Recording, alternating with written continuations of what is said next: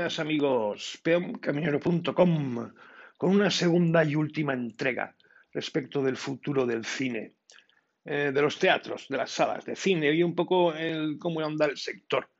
Eh, al final los otros tres articulitos son más cortos, repiten muchos datos, mm, bueno, parte de los datos, pero lo que nos dan ya es una visión un poco general y actual. Así que los voy a coser todos en uno y acabamos antes, ¿vale? Está claro que el streaming, por ponernos en situación, pues, ha, pues ha subido, ha subido espectacularmente, básicamente en Estados Unidos y en la parte occidental, pero básicamente en Estados Unidos. Para que os hagáis una idea, la media en Estados Unidos es que la gente pague por tres plataformas de media, por tres plataformas, esté dado de alta en las tres. Y claro, frente a esto y su crecimiento que hemos visto en, los, en, los, en el anterior, en el anterior eh, post, bueno, pues los estudios actualmente lo que están haciendo es, no lo tienen muy claro todavía, eh, y están mm, tanteando las dos opciones, las salas de la tradicional, por decirlo de alguna manera, con las salas de cine y compatibilizando con el streaming, pero ya algunas van solo al streaming, ¿vale? Ya antes del, eh, como vimos las cifras, ya antes del 2020, el, el streaming mmm, superó al cine, ¿vale? Pasó el punto de corte. A las entradas de taquilla, me refiero, ¿vale? A las entradas de taquilla. Cuando en el 2016 suponían la cuarta parte, la cuarta parte. Y se espera que en los próximos años supere cuatro veces el valor de lo que se recauda en los cines. Esa es la idea. Entonces, ¿qué es lo que están haciendo las distintas compañías? Bueno, pues ya veis que os recuerdo que MGM está buscando comprador, ¿vale? Para todo su catálogo. Pero bueno, por ejemplo, la Warner. Pues la Warner ha apostado por mmm, que es propiedad de, de ATT, o sea, una compañía operadora de línea del teléfono, y lo que quiere es mantener a la gente en línea que también es propietaria de HBO, pues lo que han hecho ahí es un, un ¿no? La Warner se ha ido con la HBO y se lo ha cedido todo, fuera. Decisión de ATT, entiendo. ¿Vale? Disney tiene su propio canal, ¿vale? Pero, pero, pero, ¿cuál es el problema de Disney? El problema de Disney es que produce la de Dios. O sea, produce 100 nuevas cosas al año 100 nuevas cosas al año, ¿vale? Y el 80% se va directamente al streaming. Se va directamente al streaming, el 80%. Vale, y lo hacen con dos estrategias distintas que ya habían un poco planteadas en el post anterior. ¿Qué es lo que hace? Pues, por ejemplo, eh, mañana, el 25, es en Soul, el Pixar, ¿vale? Y la va a dar gratis dentro del catálogo. Pero todo lo que es Star Wars o, pues está fuera del sistema. Esas hay que pagarlas. Hay que pagar un plus. Está fuera del catálogo, ¿vale?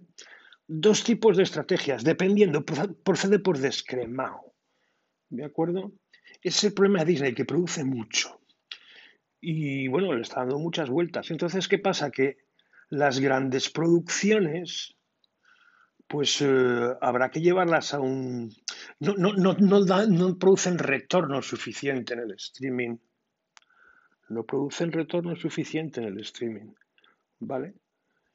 Y el streaming a lo que tengo que dedicar es otro tipo de producciones que tienen menos coste.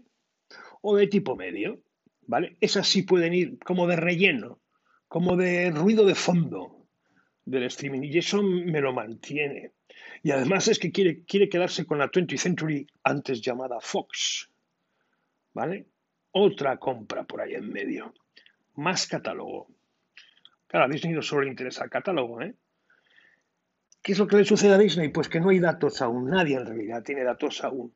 Y además es, no es un dato aséptico puro y duro, no es económico, porque no deja de ser un medio artístico. Entonces, claro, hay directores de cine, hay temáticas y tal, pues que meterlas directamente en el streaming, sí, no, depende, ¿no?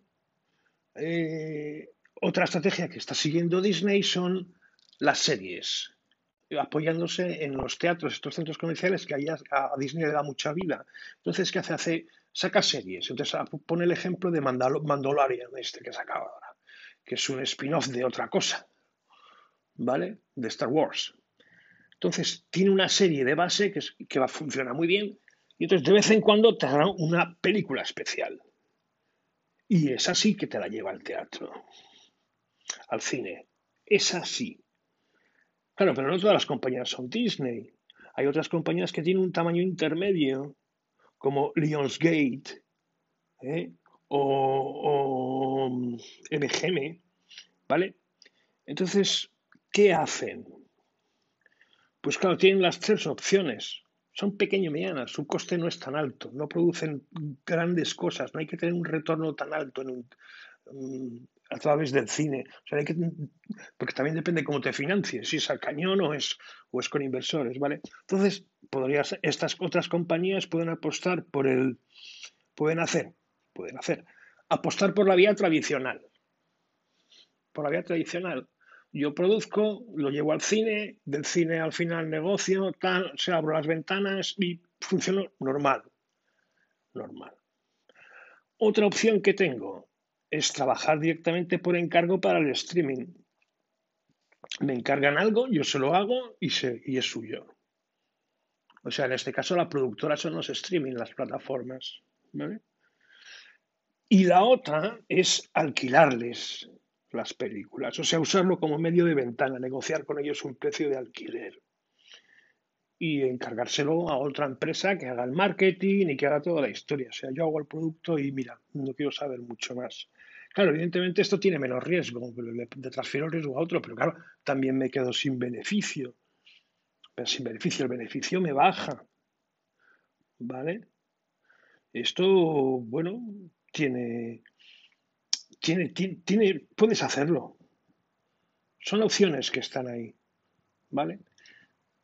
Y echando un vistazo a lo que está pasando en el resto del mundo, por no ser muy localista, claro, ¿qué es lo que pasa en el resto del mundo? Porque una cosa en Estados Unidos Canadá, Europa también es un poquito distinta, tiene otra cultura, porque depende al final de la cultura. Con los, eh, tienes que decidir el canal también pensando no solo que esto es un tema artístico, sino que el cliente tiene, hay que venderle el producto al cliente. Hay clientes que no lo quieren ver en streaming y quieren al cine.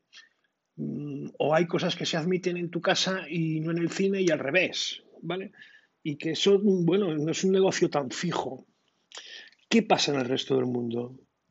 Pues que China ya, vimos que subía en el box, en, los eh, cines, también Corea del Sur, también Japón, ¿vale? México, Colombia, Indonesia, Malasia, ¿vale? Y están subiendo, se mantienen esas cifras de la, de los dos, de la tercera parte. Un 77%, no la tercera parte como en Estados Unidos, sino 77%, más o menos, ¿vale? En Estados Unidos por otro lado, no, había salido el comentario, pero han conseguido mantener su tercio de los cines porque han subido los precios. ¿Cuánto van a aguantar? No se sabe. Evidentemente, si sigues haciendo superproducciones, pues puedes eh, de vez en cuando pegar el hachazo, ¿no? O tener precios variables en los cines. Días de espectador, días de tarifa, días de suscriptor, días de bono, días de... Pero cuando llega el peliculón, pues el peliculón se paga. En el resto del mundo está en el 77%, o sea, el streaming todavía no ha tirado mucho. El, mercado más importante fuera de Estados Unidos es la India, pero ahí ya tiene su propio su propia Hollywood, el Bollywood famoso, ¿no?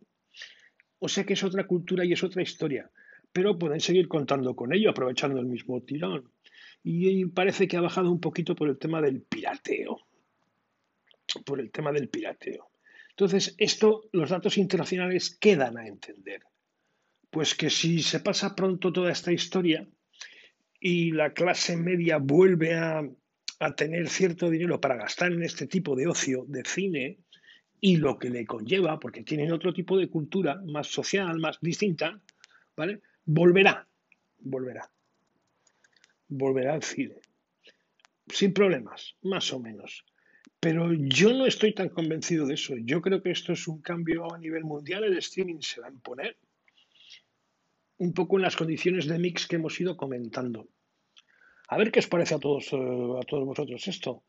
Yo creo que es un planteamiento y que es lo que hay. Las cifras ahora mismo, pues ya las veis, ¿no? Un tercio, dos tercios. Esas son las cifras que hay que tener claras.